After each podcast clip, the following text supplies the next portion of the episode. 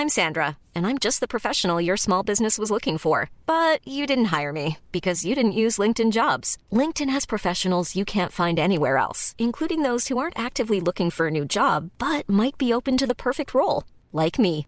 In a given month, over 70% of LinkedIn users don't visit other leading job sites. So if you're not looking on LinkedIn, you'll miss out on great candidates like Sandra. Start hiring professionals like a professional. Post your free job on linkedin.com/people today. Simone de Beauvoir écrivait On ne naît pas femme, on le devient. Elles sont influentes, puissantes, passionnées ou encore ambitieuses. Leur réussite, elles ne la doivent qu'à elles-mêmes. Mes invités se livrent sur leurs choix, leurs succès, les obstacles aussi parfois. Leur point commun, elles ont toutes un parcours inspirant.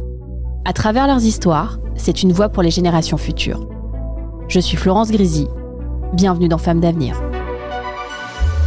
Je ne vous cacherai pas, madame, que ce n'est pas parce que vous êtes une femme que vous êtes ici aujourd'hui.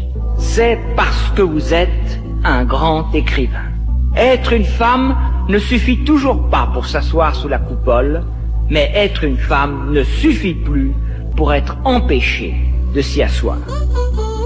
Oh, féministe, euh, qu'est-ce qu'on entend par cela? Je, je ne crois pas être féministe au sens de revendication des femmes, euh, de vouloir euh, démontrer qu'elles ont été euh, les esclaves des hommes et qu'elles ont été très malheureuses.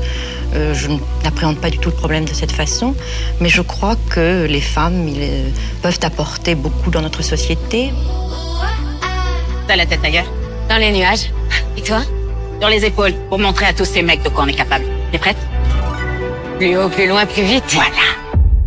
Le mois d'octobre marque le début de la campagne Octobre Rose. Au cours de sa vie, une femme sur huit sera touchée par un cancer du sein. Quand celui-ci s'immisce au cœur de la famille, comment trouver les mots justes? C'est quoi la chimiothérapie? C'est quoi une mastectomie? On peut vivre avec un seul sein? Est-ce que tu peux en mourir? Autant de questions difficiles à trouver de réponses quand ceux qui les posent sont encore à l'âge de l'insouciance. Aujourd'hui, nous allons vous raconter l'histoire de Monica, Paul, Louise et Franck. Monica Mamalé est l'autrice du livre dit C'est quoi le cancer du sein? Un témoignage pour aider les femmes malades à en parler avec leurs enfants. Bonjour Monica, Bonjour. je suis contente de te recevoir aujourd'hui avec, euh, avec nous. Merci. On va parler de, de ton enfance, on va parler euh, effectivement de ce livre. Pourquoi ce livre? Et on commence toujours ce podcast par une citation. Alors je souris déjà parce que la citation, il faut le dire et je le dis donc du coup aux personnes qui écoutent, c'est la première fois que je n'ai pas une citation qui ressemble à une phrase ou deux phrases. J'ai littéralement un pavé, voire potentiellement un chapitre de livre. je vais éviter de lire le, le- le paragraphe voir les paragraphes. Et je vais prendre donc du coup la phrase qui en ressort mais tu pourras citer d'autres parties il n'y a pas de souci. C'est plus jamais sans moi donc du coup de mode Ankawa Tout à fait. voilà. Et la phrase c'est le jour où je me suis aimée pour de vrai Tout à fait. En quoi elle résonne en toi Eh ben, je, en tout cas, le texte en lui-même, donc c'est en page 343, si vous voulez aller oui alors c'est très précis hein. quand, elle- quand tu me l'as envoyé donc j'avais la page potentiellement j'avais même les annotations Euh, donc page 40 343 nous avons cette- ce paragraphe Tout à fait. euh, qui parle euh, notamment de l'estime de soi L'estime de soi, de la vie, comment ben, on l'aperçoit. et moi, pour moi, en tout cas, il y a beaucoup, il y a, il y a beaucoup de de choses, de mots qui euh, m'ont énormément touchée. Donc euh, voilà, pourquoi euh, ce ce paragraphe. Surtout, c'est le dernier livre que j'ai lu, donc c'est pour ça que c'était tout frais. qu'on conseille d'ailleurs, donc du coup Tout aux personnes fait. qui nous écoutent. Exactement. Alors dans ce, dans ce podcast, comme je l'expliquais un petit peu avant, on parle de l'enfance de nos invités Mhm. et j'ai envie de savoir quelle petite fille étais-tu? Alors, j'étais plus une, une petite fille assez euh, sage, timide, mais avec le temps, euh, je, je dirais plus trop ça. La petite fille sage, elle est devenue euh, un petit peu turbulente? Pas turbulente, mais euh, voilà, euh, qui aime bien euh, la joie de vivre, euh, ne, ne cache pas ses, euh, ce qu'elle ressent, donc elle, dit, elle a un, franc- un franc parler, voilà. C'est pas mal ça. Ouais. Et alors, quand, euh, quand tu étais petite, tu avais euh, des héros, des héroïnes, t'aimais bien, euh, t'aimais bien des personnages en particulier? Oui, alors effectivement, le mercredi après-midi, il y avait des, des dessins animés où j'ai pensé, alors quand tu m'as posé la question, je me dis, bon, qu'est-ce que je mets? Qu'est-ce que je mets? Après, on n'est pas obligé de, de mettre quelque chose. Si on, voilà, on, on peut potentiellement ne pas avoir de personnes qu'on aimait bien pendant l'enfance ou à qui on s'identifiait. C'est pas obligatoire. hein. Tout à fait. Mais du coup, j'ai pensé à, la maîtresse, euh, le, bus magique. Moi, je trouvais ça hyper euh, génial. En tout cas, je me dis, mais ce serait trop bien d'avoir euh, une classe comme ça. En fait, on n'est pas derrière nos pupitres à travailler, on part à l'aventure, tout en, apprenant. Et en fait, je trouvais que c'était vraiment euh, ce qui était le plus important au jour, au jour d'aujourd'hui. En fait, c'est de pas d'être forcément euh, derrière un bureau, euh, essayer de trouver des, des solutions euh, tout- toutes simples et tout de suite. Non, c'est bah, de montrer à travers des, des expériences, etc. C'est comme ça qu'on grandit et c'est comme ça qu'on apprend. Et apprendre différemment. Tout on va en fait. parler un petit peu plus tard, justement. J'ai aussi envie de savoir euh, quelles étaient tes passions, qu'est-ce que tu aimais faire quand tu étais petite? Alors moi j'adore le dessin.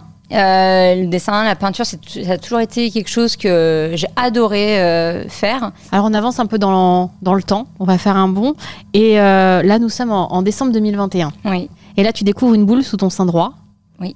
L'échographie, elle se veut plutôt rassurante pourtant, et tu n'as que 36 ans. Malheureusement, quelques jours plus tard, les examens révèlent qu'il s'agit d'un cancer. Oui. Alors là, je suppose que à ce moment-là, il y a des milliards de questions qui arrivent, et encore plus quand tu es une maman Oui. de deux enfants de 3 et 7 ans. Faut savoir, donc euh, j'ai découvert euh, un soir en rentrant du travail euh, relativement tard. Et euh, je sais pas, je mets ma, ma main comme ça sur le décolleté et, là je sens quelque chose que je n'avais pas ressenti le matin. Et je dis à mon mari, je dis attends tu peux regarder, il y a quelque chose de bizarre. Et, et en fait c'est hum, quand j'ai vu le regard de mon mari, mais inquiet, mais pas quelqu'un qui est euh, habituellement euh, inquiet, etc. Euh, c'est plutôt mon rôle, ça, c'est d'être, de, voir ce regard perdu. J'ai l'impression qu'il y avait un tremblement de terre qui venait de, de, se passer. Et bah, en fait, j'étais plutôt dans l'autre rôle, c'est-à-dire hyper calme. Non, mais t'inquiète pas, je vais appeler mon gynécologue, ça va très bien se passer. Alors j'étais là en train de le rassurer pour voilà cet examen. J'y suis allée toute seule. Euh, tout de suite après le travail. Et là, oui, effectivement, euh, ça ne pardonne pas, en sachant que, en fait, la médecine d'aujourd'hui, tant qu'on n'a pas d'an- d'an- d'antécédents, entre guillemets, on ne vous prend pas trop au sérieux. C'est-à-dire, je viens avec une ordonnance pour une mammo et une écho, et là, on me dit, oh non, mais vous êtes trop jeune. Ça, euh, 30 tu as 36 T'as ans à l'époque. 36 ans, euh, oh là là, mais non, mais c'est pas possible, c'est pas ça. On commence par l'écho. Et en fait, euh, l'écho, bah, il a vu que ça sentait mauvais, et là, on m'a envoyé faire une mammo. Et euh, donc voilà, donc là, euh, ils arrêtaient pas de dire ah, ça sent mauvais, ça sent mauvais. Et en fait, c'était, c'est même moi qui ai, qui ai mis le mot parce que j'en avais marre qu'on ne veuille pas me dire la, la vérité. Et je dis mais en fait, euh, j'ai un cancer. Et là, il me dit oui. Et là, tout de suite, on m'a dirigé vers, ben, de toute façon, euh, ça sera une ablation. Vous êtes trop jeune, ça sera une ablation, on ne prendra aucun risque. Ce qu'il faut dire aussi, parce que bah, voilà, on, on fait ce- cet épisode aussi notamment euh, euh, pour Octobre Rose. Oui. T'avais pas fait de dépistage auparavant, t'es- t'avais pas de suivi, parce que Non. forcément, on Non. se dit voilà, on va pas forcément chez le gynécologue, on y va pour faire un frottis, Tout et encore, fait. et Oui. encore, voilà. C'est vrai que quand on a une trentaine d'années, Mm. tu dis tout va bien, euh, ça n'arrive qu'aux autres, et malheureusement, c'est pas le cas. non. Souvent, bah, quand on est parent, parce que là, voilà, on, on parle effectivement de, de, ce, de ce mur que tu te prends, bah, toi, ou ton mari Franck, mais il y a les enfants aussi. Oui. Et là, on se, on se dit, bah, souvent, quand on est parent, qu'on est freiné par la peur d'inquiéter euh, les enfants. Euh, et parfois, on, on, bah, on leur parle pas et on leur explique pas. Trouver les mots, c'est même difficile. Comment, euh, comment ça s'est passé pour toi? Comment tu en, tu en as parlé avec eux? Alors, c'est ça. Nous, alors quand je le lendemain, donc c'était vraiment très très frais de, tout ça. Euh, je n'avais pas encore les résultats de la biopsie, euh, mais bon, euh, on a ce sixième sens, nous les femmes. je savais que c'était pas bon.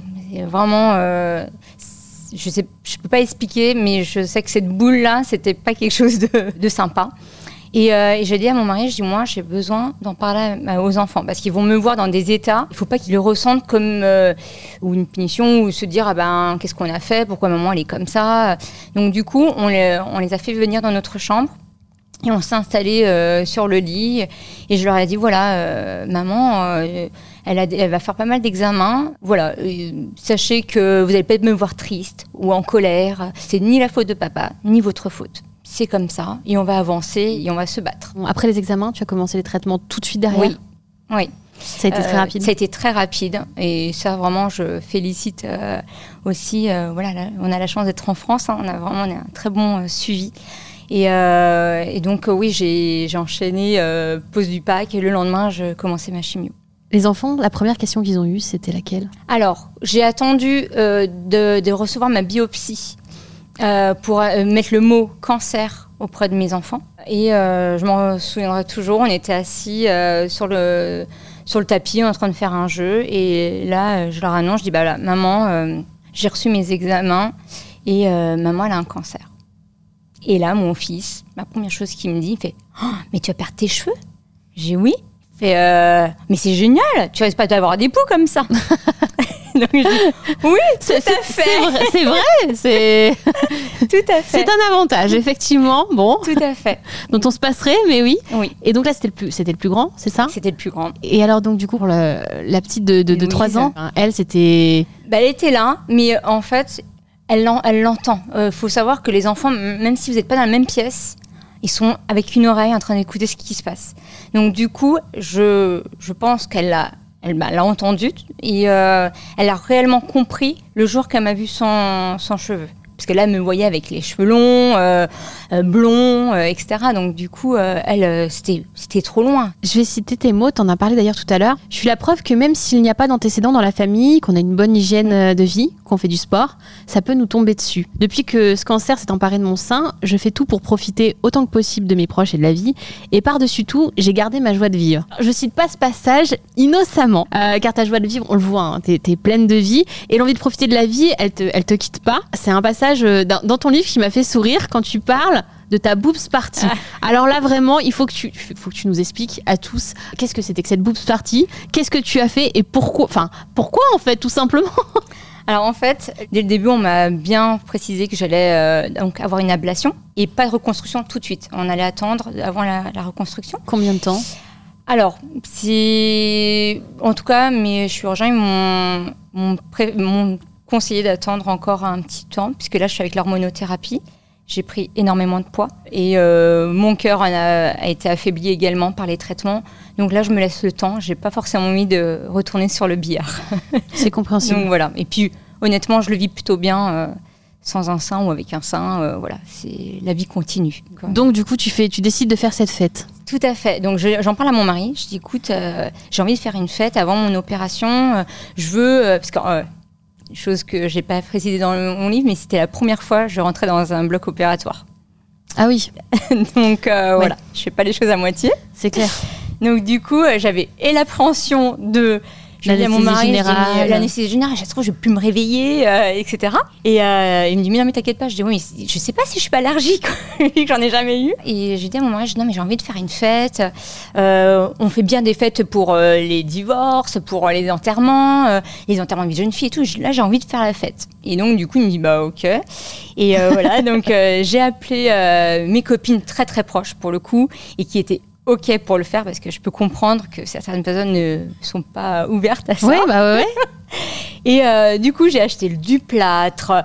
J'ai fait commander chez une pâtissière euh, un buste euh, avec un beau maillot de bain euh, de toutes les couleurs.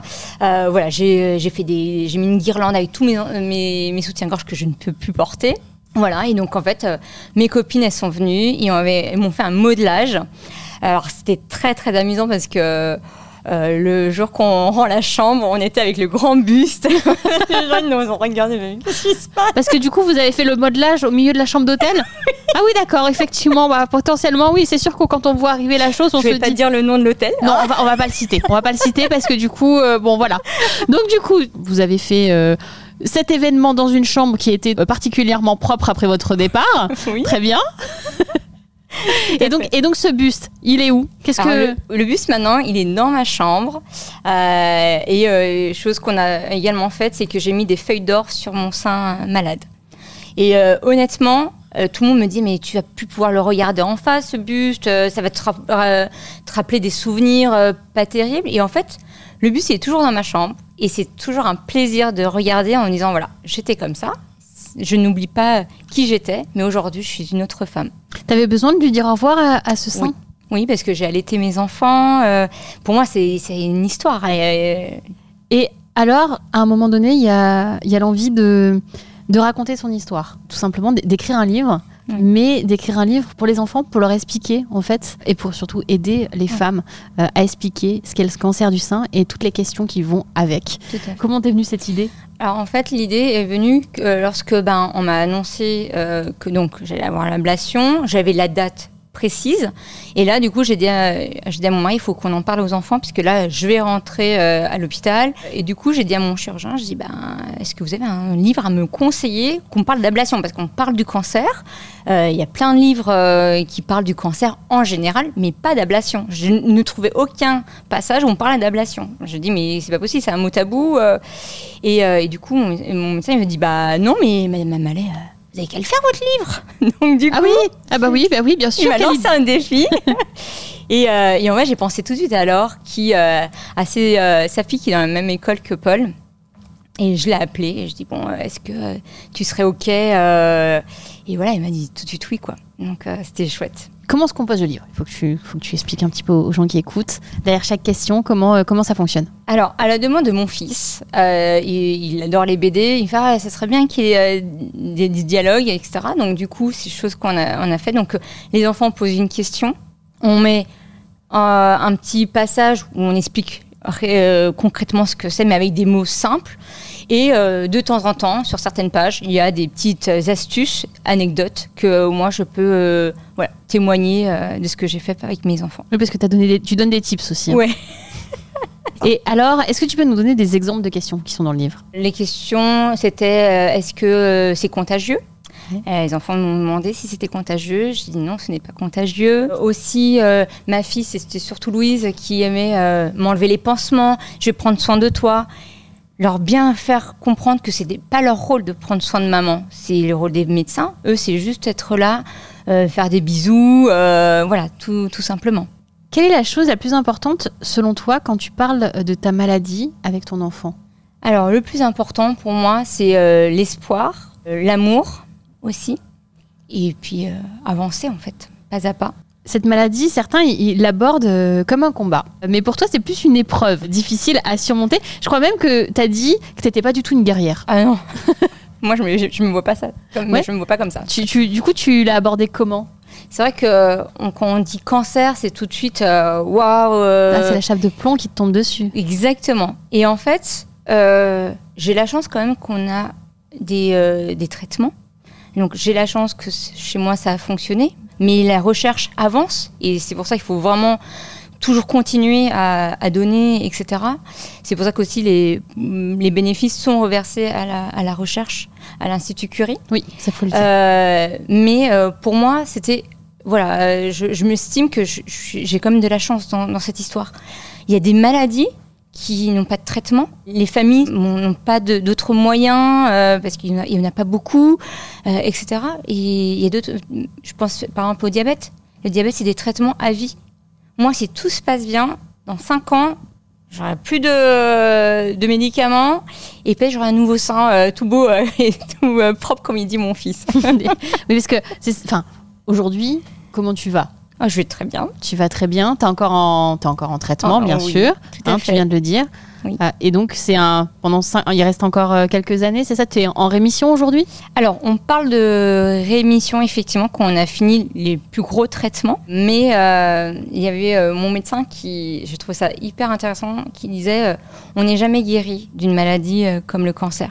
Parce qu'en fait, et c'est bien vrai, je ne reviendrai, je ne serai plus la Monica d'avant décembre 2021. C'est fini. Et en fait, euh, je m'accepte au jour d'aujourd'hui et j'avance, tout simplement, pour profiter de ma famille surtout. Alors devant les obstacles, on, on se dit, euh, il y en a certains même qui peuvent se, se figer, euh, bah, ne pas savoir quoi faire, euh, être complètement démunis, et même se demander pourquoi eux. Est-ce que ça a été ton cas à toi? Oui.